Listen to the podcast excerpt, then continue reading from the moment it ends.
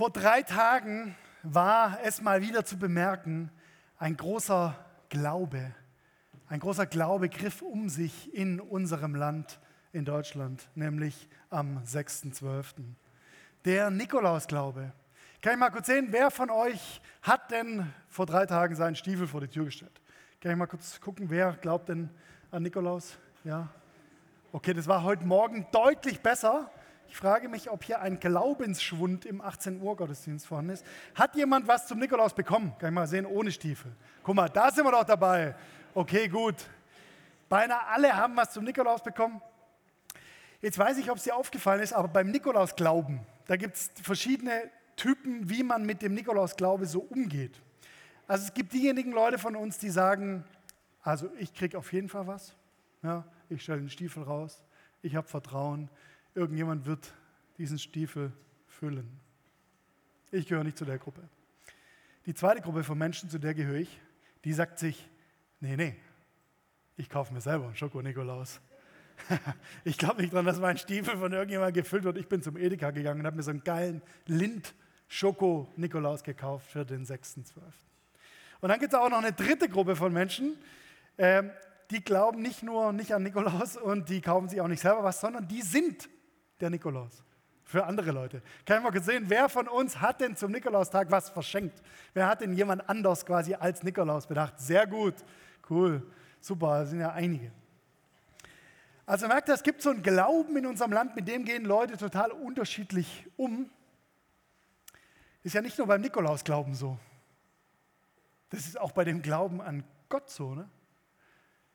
Zu Gott sagen wir auch, ey Gott, mach mal was. Füll mal den Stiefel. Da stellen wir unsere Erwartungsstiefel vor die Tür und sagen dann jetzt, mach mal was, Gott. Kennst du das? Wenn ich zum Beispiel an die Weltpolitik denke, dieser schreckliche Krieg im Jemen, von dem schon kaum mehr jemand berichtet, diese humanitäre Katastrophe, die da tagtäglich stattfindet, da würde ich mir so wünschen, dass Gott was macht dass Gott eingreift, dass Gott den Friedensstiefel füllt. Oder bei der Bundespolitik. Da wünschen wir uns auch, dass jemand mal was macht, dass Gott mal eingreift, dass Gott mal den Stiefel füllt. Liebe Podcast-Hörer, ich zeige gerade ein Bildchen von Angie und AKK. Oder aber in anderen Feldern unseres Lebens kennen wir das auch. Eine äh, Freundin von mir, die ist wirklich eine super Frau, seit Jahren kein Partner.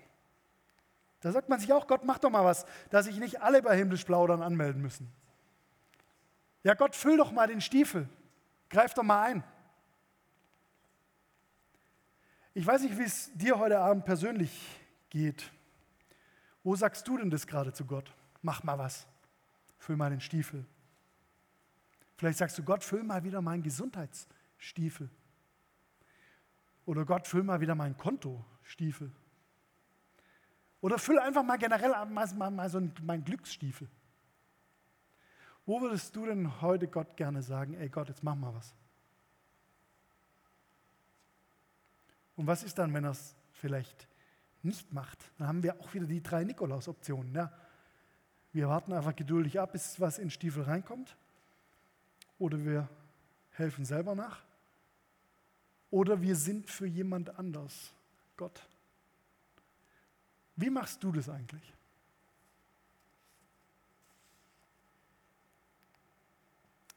Wir befinden uns hier im Jesus-Treffen in unserer Predigtreihe weiter.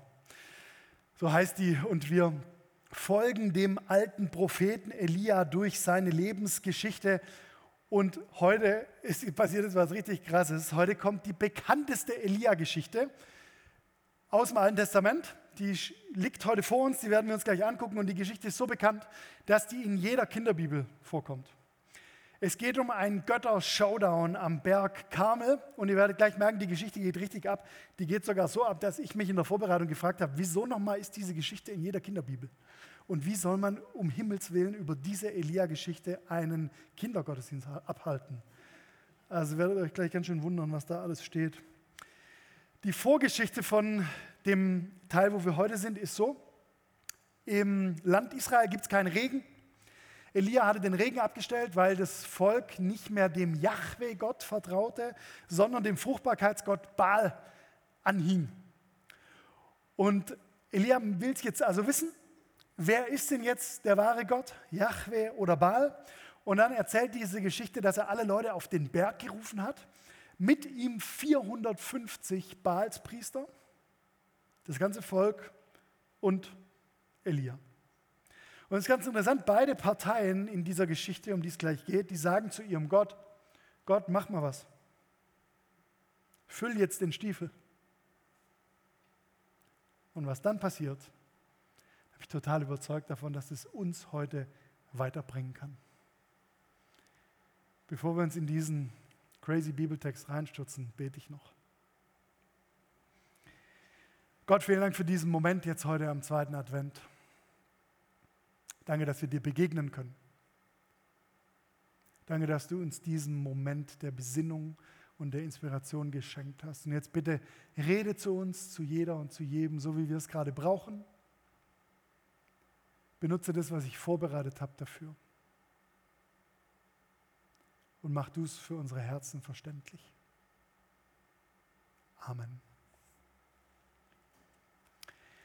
Wir sind im ersten Königebuch unterwegs, da im 18. Kapitel und ich werde mit dir das heute so machen. Wir gehen in dem ersten Teil der Predigt Vers für Vers durch die Geschichte durch, dass wir uns die so richtig auf der Zunge zergehen lassen können. Und in einem zweiten Teil rede ich dann noch darüber, was wir jetzt daraus lernen können und was wir daraus für unser Leben mitnehmen können. Bereit? 1. Könige 18, Vers 21. Da trat Elia zu allem Volk und sprach. Wie lange hinkt ihr auf beiden Seiten? Ist der Herr Gott, so wandelt ihm nach. Ist es aber Baal, so wandelt ihm nach. Und das Volk antwortete ihm nichts. So der erste Vers von unserer Geschichte. Das heißt, man merkt schon an der Situation, okay, Elia sagt hier, da geht es um Hinken, ja, irgendwie um Unentschiedensein. Ähm, beim, beim Hinken ist ja, stellen wir uns ja im Normalfall so vor, wenn jemand hinkt, dann funktioniert bei dem ein Bein, aber das andere zieht er irgendwie so hinterher. Elia sagt hier, warum hinkt ihr denn auf beiden Seiten? Bedeutet, der kritisiert nicht unbedingt, dass jetzt ähm, das, das Volk an Baal glaubt, das auch, aber er kritisiert hauptsächlich, dass die beides machen wollen. Die wollen an den alten Gott Yahweh glauben und die wollen gleichzeitig Baal anbeten. Baal war für die Leute damals der Gott der Fruchtbarkeit. Also Baal war genau genommen dafür zuständig, dass die Ernte was wird. Wenn die Ernte was wird, haben wir was zu essen. Wenn wir genügend zu essen haben, dann leben wir im Wohlstand. Dann geht es uns wohl, dann haben wir Reichtum. Und Elia sagt jetzt hier, ihr könnt nicht beiden Göttern glauben, also dem traditionellen Gott Yahweh und diesem Fruchtbarkeitsgott Baal. Warum das so ist, das werden wir gleich noch sehen. Und dann endet der Vers und das Volk antwortete ihm nichts. Hört sich ein bisschen so an, als wäre das Volk sprachlos. Ja. Ich glaube nicht unbedingt, dass die sprachlos waren, aber ich glaube, die wollten sich einfach nicht entscheiden, ne? sondern die wollten das Beste aus beiden Welten. Warum auch nicht? Da sprach Elia zum Volk, ich bin allein übrig geblieben als Prophet des Herrn. Aber die Propheten Baals sind 450 Mann. Die Situation ist klar, einer gegen alle. Elia gegen 450. Und ganz ehrlich, das kann ich schon auch ein bisschen nachvollziehen, dass es so viele Baalspriester gab, Baalspropheten. Denn es ist ja schon irgendwie verlockend, einen Gott zu haben, eine Ansprechstelle zu haben, die sich um unseren Wohlstand kümmert. Einen Gott zu haben, der sich um die Fruchtbarkeit des Landes kümmert, der sich um unser Wohlergehen sorgt. Ist doch schön.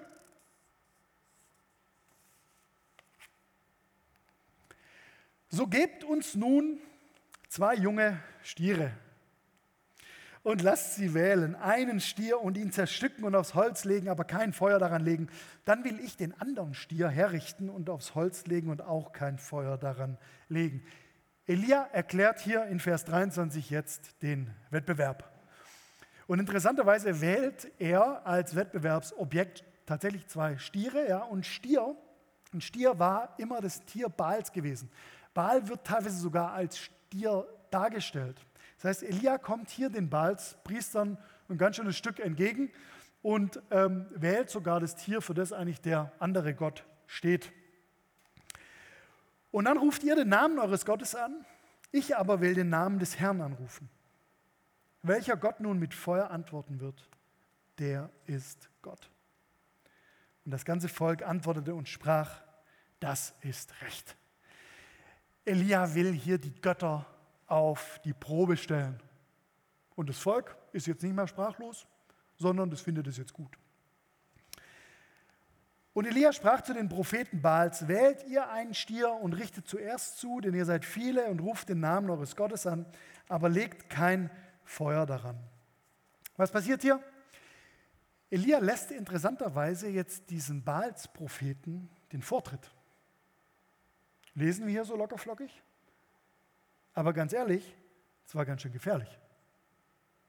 Schon mal überlegt, was passiert wäre, wenn jetzt tatsächlich Baal als erster antwortet.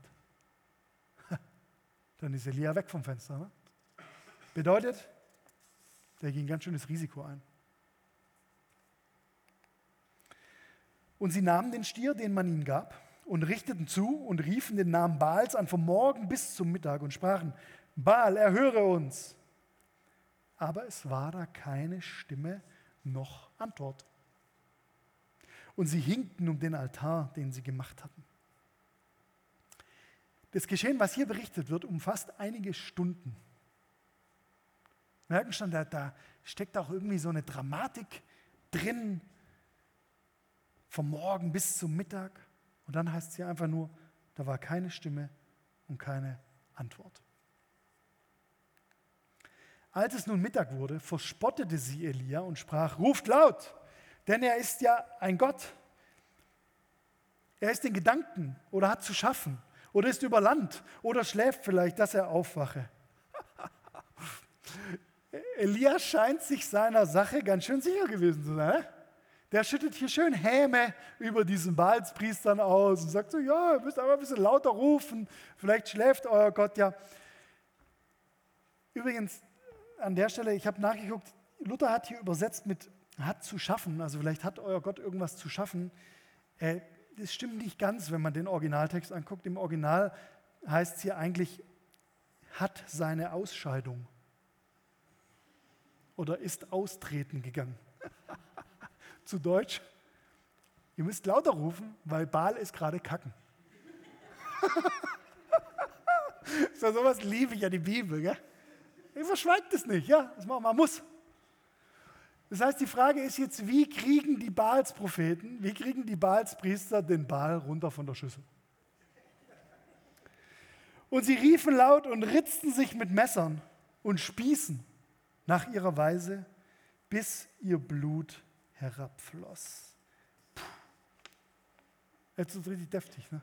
Es fließt da Blut, die Typen ritzen sich, die geben richtig Gas, damit dieser Gott endlich sie hört liest sich für uns jetzt ein bisschen, ah, weiß nicht, barbarisch, gell? Und man denkt so, oh. aber ganz ehrlich, denken wir nicht auch mal so? Wenn Gott nichts sagt, wenn Gott nicht handelt, ja, dann müssen wir ihn doch dazu bringen. Dann müssen wir den doch irgendwie überreden können. Da müssen wir doch irgendwie was machen, müssen wir doch nachhelfen, dass er endlich was antwortet oder dass er endlich mal den Stiefel füllt. Wir denken doch, Gott fordert Einsatz von uns. Gott fordert Schmerzen. Gott will, dass wir uns für ihn einsetzen.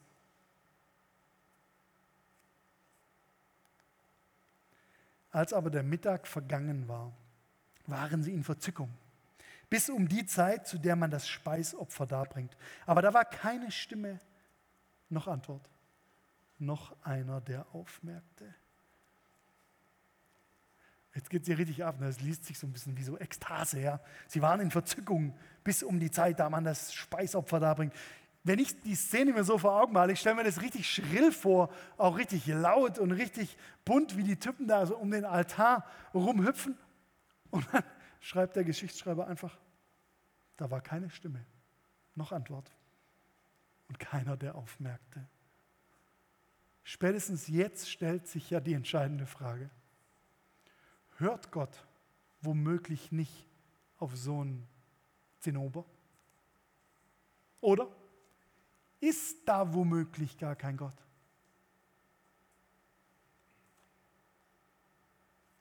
Mit diesem Vers ist die Vorstellung dieser 450 Jungs beendet. Jetzt kommt Elia. Da sprach Elia zu allem Volk, kommt her zu mir. Und als alles Volk zu ihm trat, baute er den Altar des Herrn wieder auf, der zerbrochen war. Aha, da scheint es also schon mal einen Altar gegeben zu haben auf diesem Berg. Wir wissen auch aus der Vorgeschichte, dass wahrscheinlich unter dem König David dieser Altar da auf dem Karmel gebaut wurde. Und der wurde dann nachher platt gemacht, weil dann eben der Baalskult äh, da einzog ins Land. Elia baut also diesen Altar wieder auf. Und Elia nahm zwölf Steine nach der Zahl der Stämme der Söhne Jakobs, zu dem das Wort des Herrn ergangen war, du sollst Israel heißen. Wieder eine Rückbesinnung, wieder so eine Symbolik als Erinnerung. Diese zwölf Steine für die zwölf äh, äh, Stämme der Söhne Jakobs. Jakob hatte ja mal von Gott den Namen Israel bekommen und Israel heißt auf Deutsch übersetzt so viel wie Gott streitet für uns.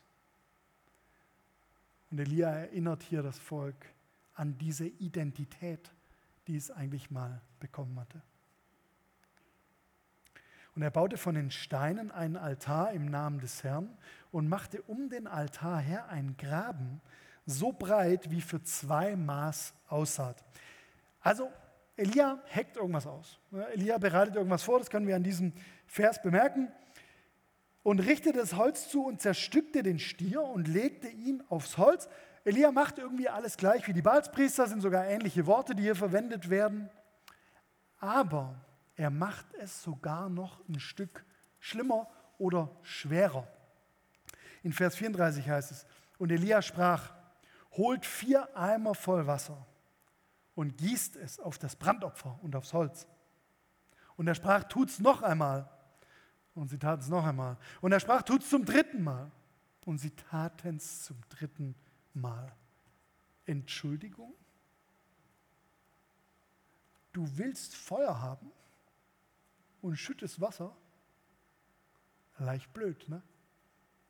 Kommt einem so ein bisschen so vor, als würde hier Elia was ganz Geheimnisvolles planen. Und das Wasser lief um den Altar her und der Graben wurde auch voll Wasser. Er hört sich beinahe so an wie so ein Magier, der so einen Zaubertrick vorbereitet mit seinen Assistentinnen, die ihm da auf der Bühne irgendwelche Geräte durch die Gegend aufbauen. Und als es Zeit war, das Speisopfer zu opfern, trat der Prophet Elia herzu und sprach, Herr, Gott Abrahams, Isaaks und Israels, lass heute kund werden, dass du Gott in Israel bist und ich dein Knecht und dass ich all das nach deinem Wort getan habe. Hier kommt ein Unterschied zum Vorschein zwischen Elia und den Balspriestern. Elia sprach, der schrie nicht. Elia trat herzu, nicht wild tanzend um den Altar herum, sondern vertrauensvoll. Und dann betet er, erhöre mich, Herr, erhöre mich, dass dies Volk erkenne, dass du, Herr, Gott bist und ihr Herz wieder zu dir kehrst. Das Herzkehren. Elia geht es um das Herz der Menschen, dass mit dem Herz was passiert. Und dann der Höhepunkt. Da fiel das Feuer des Herrn herab und fraß Brandopfer, Holz, Steine und Erde und leckte das Wasser auf im Graben. Bam. Da kommt das Feuer und das Feuer kommt sogar mehr als erbeten. Ja, das Feuer fackelt nicht nur die Stiere, die Kühe, die Steaks da weg, also nicht nur das Opfertier, sondern das Feuer fackelt gleich noch den ganzen Altar weg und dazu auch das Wasser, was Elia drüber gegossen hatte und in den Graben reingegossen hatte. Als das alles Volk sah, fielen sie auf ihr Angesicht und sprachen, der Herr ist Gott, der Herr ist Gott. Das hebräische Wort, was hier für Herr steht, heißt Yahweh. Man könnte sagen, okay, Yahweh hat gewonnen.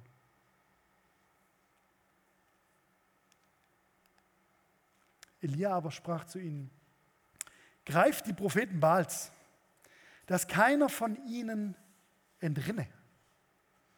Und sie ergriffen sie. Und Elia führte sie hinab an den Bach Kishon und schlachtete sie da selbst. Schlachten. 450 Männer töten. Niedermetzeln. 450 Leichen am Fluss. Ach, Bibel. Perfekte Kindergottesdienstgeschichte. Ne? Kein Wunder, dass viele Menschen heute dieses alte Buch als barbarisch oder zurückgeblieben bezeichnen. Kein Wunder, ne? Soweit mal unser Text. Ich zeige dir mal, was mögliche Schlussfolgerungen aus flachem Bibelverständnis für uns jetzt wären. Erste Schlussfolgerung. Schlachte Baalspriester. Schlachte ab jetzt alle Baalspriester, die dir über den Weg kommen. Ja, manche Leute würden sagen, das möchte diese Geschichte sagen. Wer nicht deinem Gott folgt, der darf getötet werden. Steht da. Ein wörtliches Bibelverständnis. Leute, ich bitte euch, wir sind hoffentlich heute weitergekommen. Wir sind hoffentlich einige Schritte weitergekommen nach dieser Geschichte. Schlachte Baalspriester ist nicht die Aussage dieser Geschichte. Zweite mögliche Aussage. Stelle doch mal Gott auf die Probe. Stell mal Gott auf die Probe. Nimm mal ein aktuelles Thema, eine aktuelle Frage von dir und bitte mal Gott, dass er sich zeigt. Du brauchst ja nur noch einen Stier, einen Altar, ein bisschen Gebet und dann Feuer. Zu einfach, wenn wir das aus dieser Geschichte rauslesen. Dritte mögliche Kernaussage dieser Geschichte. Unser Gott ist der geilste. Kann man daraus lesen, ja? Der Gott der Bibel gewinnt gegen die anderen Schwachmaten. Das könnte man alles wunderbar diese Geschichte sagen lassen. Aber ich glaube, diese Geschichte will uns heute etwas anderes sagen. Und was sie uns sagen will, das können wir verstehen, wenn wir fragen, wie war eigentlich die Situation, in die der Text damals geschrieben wurde? Was war damals neu und was hat den Schreiber des ersten Königebuchs dazu überhaupt gebracht, diese Geschichte aufzuschreiben? Was war der Schritt, den Gott damals mit den Menschen weitergehen wollte? Ich möchte dir drei Dinge sagen, die auf dem Berg Karmel entschieden werden. Oder sagen wir besser, drei Dinge, die sich auf dem Berg Karmel zeigen. Die heißen so Wohlstand oder Beistand, Verdienen oder Vertrauen und Ende oder Neubeginn. Zuerst Wohlstand oder Beistand.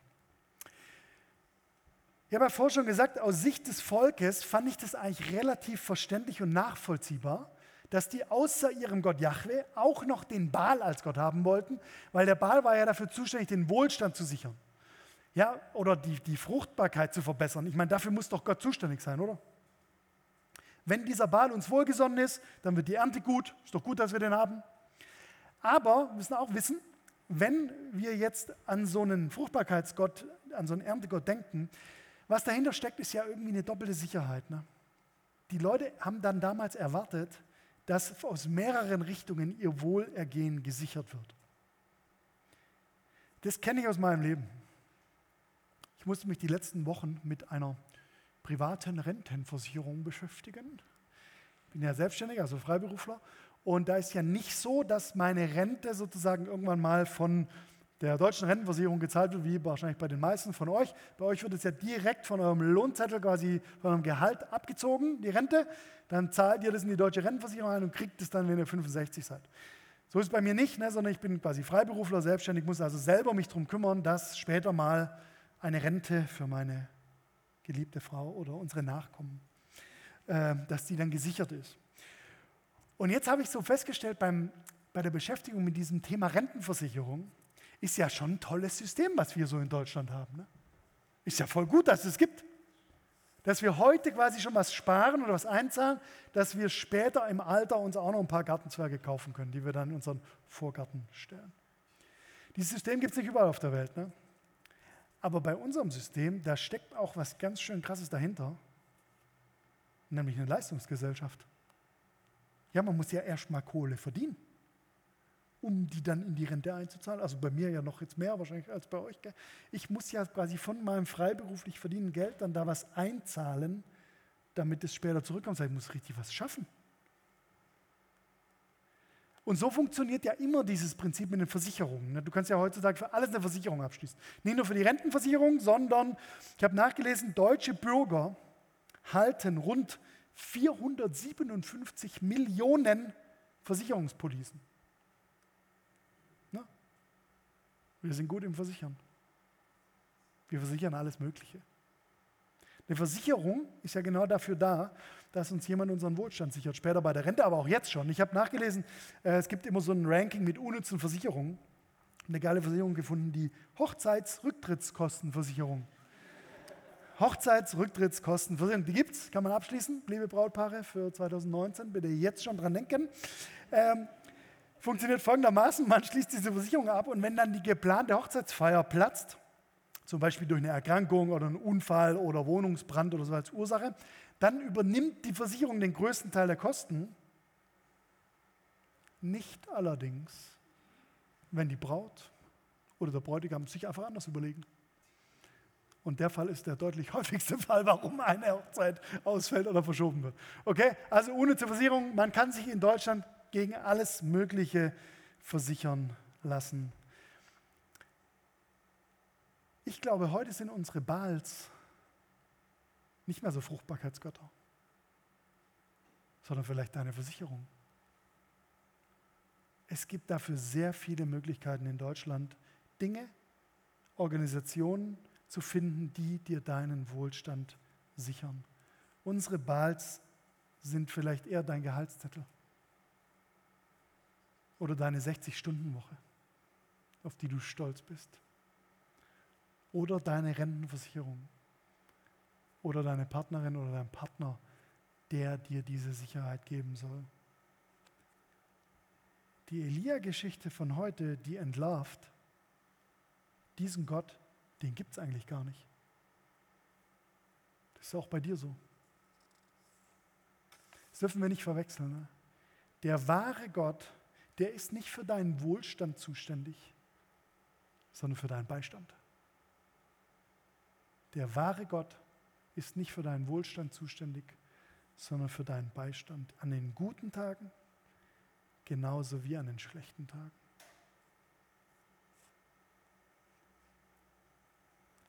Verdienen oder Vertrauen. Die Balspriester in unserer Geschichte, die geben ja richtig Gas. Ne? Große Gesten, großer Glaube, großer Hinketanz um den Altar herum. Elia hingegen redet vertraut mit seinem Gott. Er spricht dieses Gebet des Vertrauens. Weißt du, was wir davon lernen können? Wenn die Adresse von unserem Gebet stimmt, dann brauchst du keinen besonders großen Glauben mit großen Gesten. Ich finde es sogar interessant, manchmal hindert uns diese Anstrengung, die wir so Gott gegenüber betreiben, hindert die uns eher noch am Vertrauen. Also wenn du denkst, du kannst dich reinhängen, um Gott zu erreichen, dann brauchst du ja gar nicht vertrauen. Kannst du dich ja reinhängen. Ich stand die letzten Wochen vor einer meiner größten Predigtherausforderungen. Ich wurde dazu auserkoren, eine Predigt zu halten vor der evangelischen Landessynode, das Kirchenparlament von unserer württembergischen Landeskirche. So wie der Landtag, halt in der Kirche, ja, und diese Synode trifft sich immer so ein paar Tage pro Jahr. Und immer am Anfang vor diesem Plenumsveranstaltung gibt es einen Gottesdienst. Und äh, da sollte ich also predigen. Gottesdienst war in der Schlosskirche, das heißt, ich musste irgendwie Orgel, ja, äh, noch eine kleine Jesus-Treffband war dabei, ich so im Anzug und so. Und der, das Brutale war, Landesbischof saß in der zweiten Reihe, die, der ganze Oberkirchenrat saß verteilt in dieser Kirche und diese ganzen wichtigen Pfarrerinnen und Pfarrer aus unserer Landeskirche. Jetzt stell euch mal vor, Tobi Werner vor diesem ganzen Haufen. Aber das hat mir schon Herzklopfen bereitet, ey, die letzten Wochen. Was predigt man denn da? Was sagt man denn da? Ich habe schon gemerkt, je näher der Tag kam, umso weniger konnte ich pennen. Umso mehr Gedanken haben wir nachts im Bett gemacht und dann dachte ich, ich muss da so ein Feuerwerk abbrennen. Ich habe ein Foto mitgebracht. Ich stand am Ende dann in der Schlosskirche mit so Schildern, die ich mir vom Copyshop habe machen lassen, weil es gab ja keinen Beamer. Ja. In der Kirche gibt es ja keinen Beamer.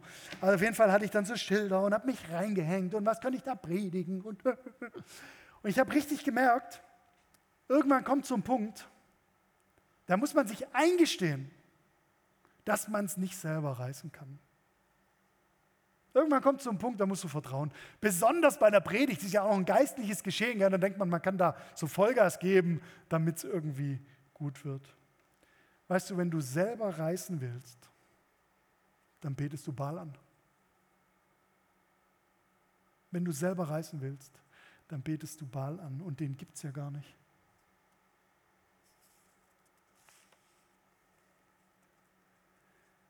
Beim einzig wahren Gott sehen wir, der antwortet. Und zwar mehr, als er hofft. Davor gemerkt, als ich das vorgelesen habe mit dem Feuer, das Feuer verzehrt ja diesen, diesen Stier, ne, dieses Opfertier, aber auch der ganze Altar wird verzehrt und alles, was von den Menschen da so aufgeschichtet wurde, wird weggebrannt. Alles, was der Elia da fein säuberlich aufeinander ge weg. Gott sagt, ey, ich brauche doch gar kein Opfer von euch. Das ist dieselbe Botschaft, die ein paar hundert Jahre später ein Baby in der Krippe von Bethlehem verkörpert. Siehe, ich verkündige euch große Freude, sagt der Engel, wegen diesem Baby. Und dieser Zimmermann von Nazareth später, der sagt dann, ey, Gott ist euch wohlgesonnen. Gott braucht doch eure Opfer nicht. Und an Jesus sehen wir, dass Gott macht alles. Und sein Beistand zeigt sich vielleicht besonders in der Tiefe menschlichen Erlebens, wenn wir gar nichts mehr verdienen können, wenn wir gar nichts mehr bringen können. Also da oben, da ist kein Gott, bei dem du dir etwas verdienen kannst, sondern in deinem Herzen, da ist ein Gott, dem du vertrauen kannst. Da oben ist kein Gott, bei dem du dir was verdienen kannst, aber in deinem Herzen ist ein Gott, dem du vertrauen kannst. Du kannst aufhören, dein Leben selber reißen zu wollen. Du kannst anfangen, Gott zu vertrauen. In allem. Was soll denn das mit diesem Wasser da noch, was der Elia da macht? Na, Elia schüttet Wasser über das ganze Viech, über den ganzen Altar und dann auch noch in den Graben da rein. Weißt du, was das bedeutet? Du kannst sogar etwas gegen das Handeln Gottes einsetzen. Und der Gott ist trotzdem treu. Ist nicht Wahnsinn? Wenn du heute vielleicht denkst, ey, mein Leben, das ist wie Wasser auf dem Altar Gottes. Mein Leben verhindert das Feuer Gottes. So wie ich handle, so wie ich bin, das bewirkt nur das Gegenteil von dem, was eigentlich Gott machen will. Dann lass dir heute mal was sagen. Das Feuer des Herrn ist viel stärker.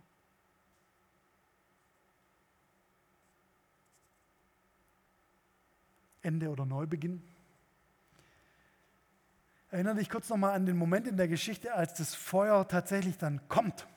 Ich habe ein Bild gefunden, ich glaube, es ist sogar aus irgendeiner Kinderbibel raus. So stellt sich ein Künstler diese Szene vor. Ja, man sieht da also den Elia, wie der da gerade noch so die Hände äh, zum Himmel reckt. Dann sieht man ähm, das Feuer da auf diesen Altar, richtig wie so eine Feuerwalze darunter brettern. Und dann sieht man die Baalspriester, wie die gerade so wegkriechen und das Volk steht auch relativ nah dran. Jetzt stell dir mal in der Szene vor, du stehst um den Altar rum. Elia sagt ja davor noch, tretet herzu. Und jetzt brennt dieses Feuer mehr weg als erwartet. Aber ich sagte mal, es brennt nicht nur mehr weg als erwartet, sondern es brennt auch weniger weg als befürchtet. Das Feuer brennt weniger weg als befürchtet. Überleg mal, das Gottesbild, was die Leute damals hatten, die hätten eigentlich damit rechnen müssen, dass Gott mit diesem Feuer jetzt gleich alles platt macht. Ja, das Volk, weg, die sind dem falschen Gott nachgelaufen. Die Baalspriester, weg, die, sind, die haben einen anderen Gott verehrt. Die müssten doch eigentlich durch dieses Feuer weggepustet werden. Nicht mal die Baalspriester werden abgefackelt. Gott scheint also kein Gott zu sein, der abschlachtet. Gott scheint kein Gott zu sein, der es gut findet, wenn Leute abgeschlachtet werden, nur weil sie an was anderes glauben. Bedeutet, beim wahren Gott, da ist ein neuer Anfang möglich, jederzeit.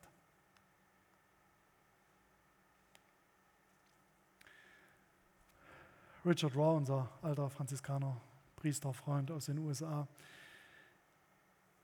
schreibt, und das habe ich hier schon mal gebracht, das Zitat, weil ich es richtig geil finde, das Einzige, was dich von Gott trennt, ist der Gedanke, dass dich etwas von Gott trennt. Das Einzige, was dich von Gott trennt, ist der Gedanke, dass dich etwas von Gott trennt. Weißt du, wenn wir auf andere Götter reingefallen sind, dann tut Gott doch alles, um unser Herz zu gewinnen. Vielleicht ist heute für dich so ein Moment. Wo hast du denn zurzeit so einen Ball am Start? Wo vertraust du in deinem Leben gerade lieber auf deine eigene Kraft statt auf die Kraft Gottes? Wo rackerst du dir denn gerade einen ab, um richtig Sicherheit zu bekommen? Wo tritt deine Kohle, deine Leistung, dein Erfolg an die Stelle Gottes? Und wo denkst du, da trennt mich was von diesem liebenden Gott. Dann lass dir mal sagen, du kannst Gott vertrauen.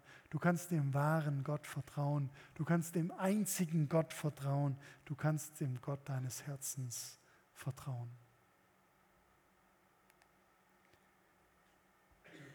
C.S. Lewis schreibt es so, wir vertrauen. Nicht, weil es einen Gott gibt, sondern weil es diesen Gott gibt. Wir vertrauen nicht, weil es einen Gott gibt, sondern weil es genau diesen Gott gibt. Ich will heute für diesen Gott werben, weil ich glaube, wir können es neu einüben, zu vertrauen. In deiner persönlichen Situation jetzt gerade.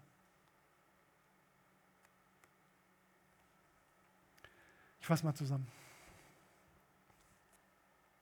Unsere Advents, unsere Vorweihnachtszeit, die ist gefüllt mit Glauben. Zum Beispiel mit Nikolausglauben, aber auch mit allen möglichen anderen Glauben, die wir so in uns drin haben. Und ich bitte dich, das heute nicht zu verwechseln. Wir haben es ja bei Gott nicht mit einem Nikolaus zu tun, der unseren Stiefel füllt oder dann doch nicht füllt. Aber mit welchem Gott haben wir es dann zu tun? Drei Dinge, die auf dem Berg Karmel sichtbar werden. Wohlstand oder Beistand. Es gibt leider keinen Gott, der für unseren Wohlstand zuständig ist, sorry. Den gibt es nicht. Aber es gibt einen Gott, der unser Beistand ist. Lerne das für dein Leben. Verdienen oder vertrauen. Es gibt leider keinen Gott, dessen Gunst wir uns verdienen könnten. Aber es gibt einen Gott, dem wir bedingungslos vertrauen können. Zum Glück. Lerne das, übe das, übe das, diesem Gott zu vertrauen und weite dein Herz. Ende oder Neubeginn. Es gibt keinen Gott, der Schluss macht. Es gibt einen Gott, der neu anfängt. Und du bist heute eingeladen, neues Vertrauen zu fassen in diesen Gott.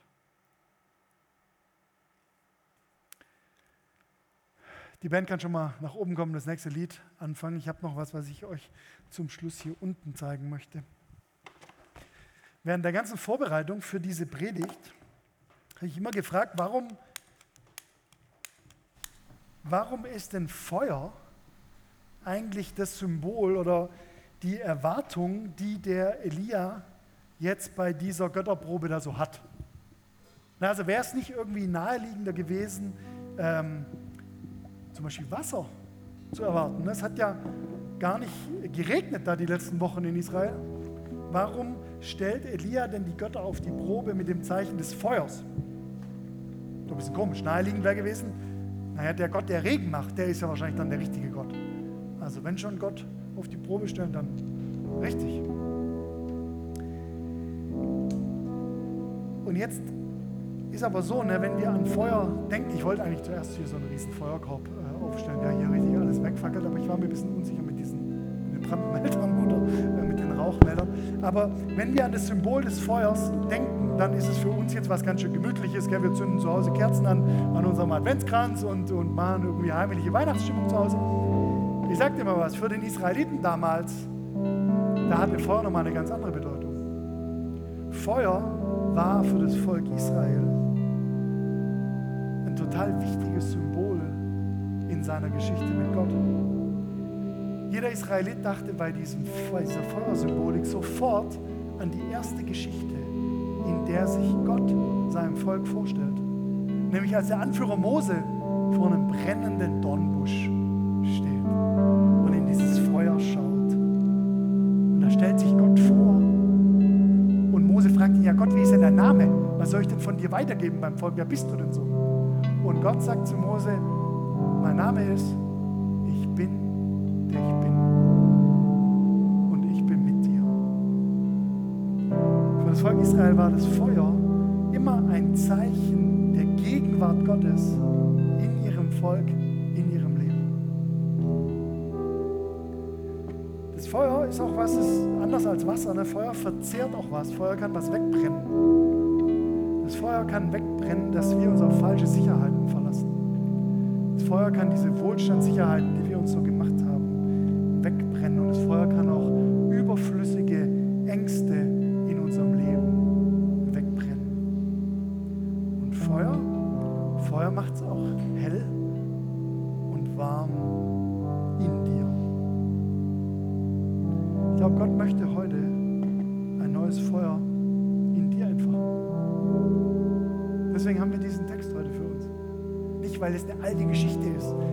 alles Mögliche sagen lassen kann, sondern weil Gott ein neues Feuer des Vertrauens in dir entfachen will. Genau in der Situation, in der du jetzt gerade bist. Wahrscheinlich beschäftigt dich die letzten Minuten schon irgendwas aus deinem Alltag, wo du sagst, da könnte ich echt ein neues Vertrauen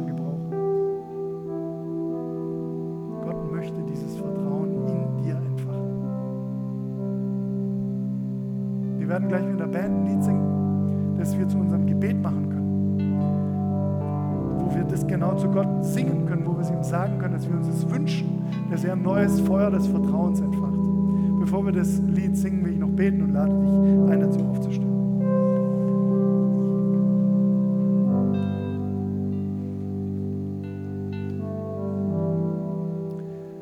Gott, du treuer Gott, du wahrer Gott, du einziger Gott für unser Leben. Vielen Dank für deine Botschaft heute.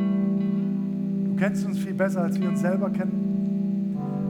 Kennst genau diese Punkte in unserem Leben, wo wir dich brauchen, wo wir neues Vertrauen brauchen, wo wir Mut brauchen, wo wir uns vielleicht echt falsche Sicherheiten gebastelt haben, die am Ende gar nicht tragen. Ich bitte dich jetzt für jede und für jeden hier, dass wir neues Vertrauen in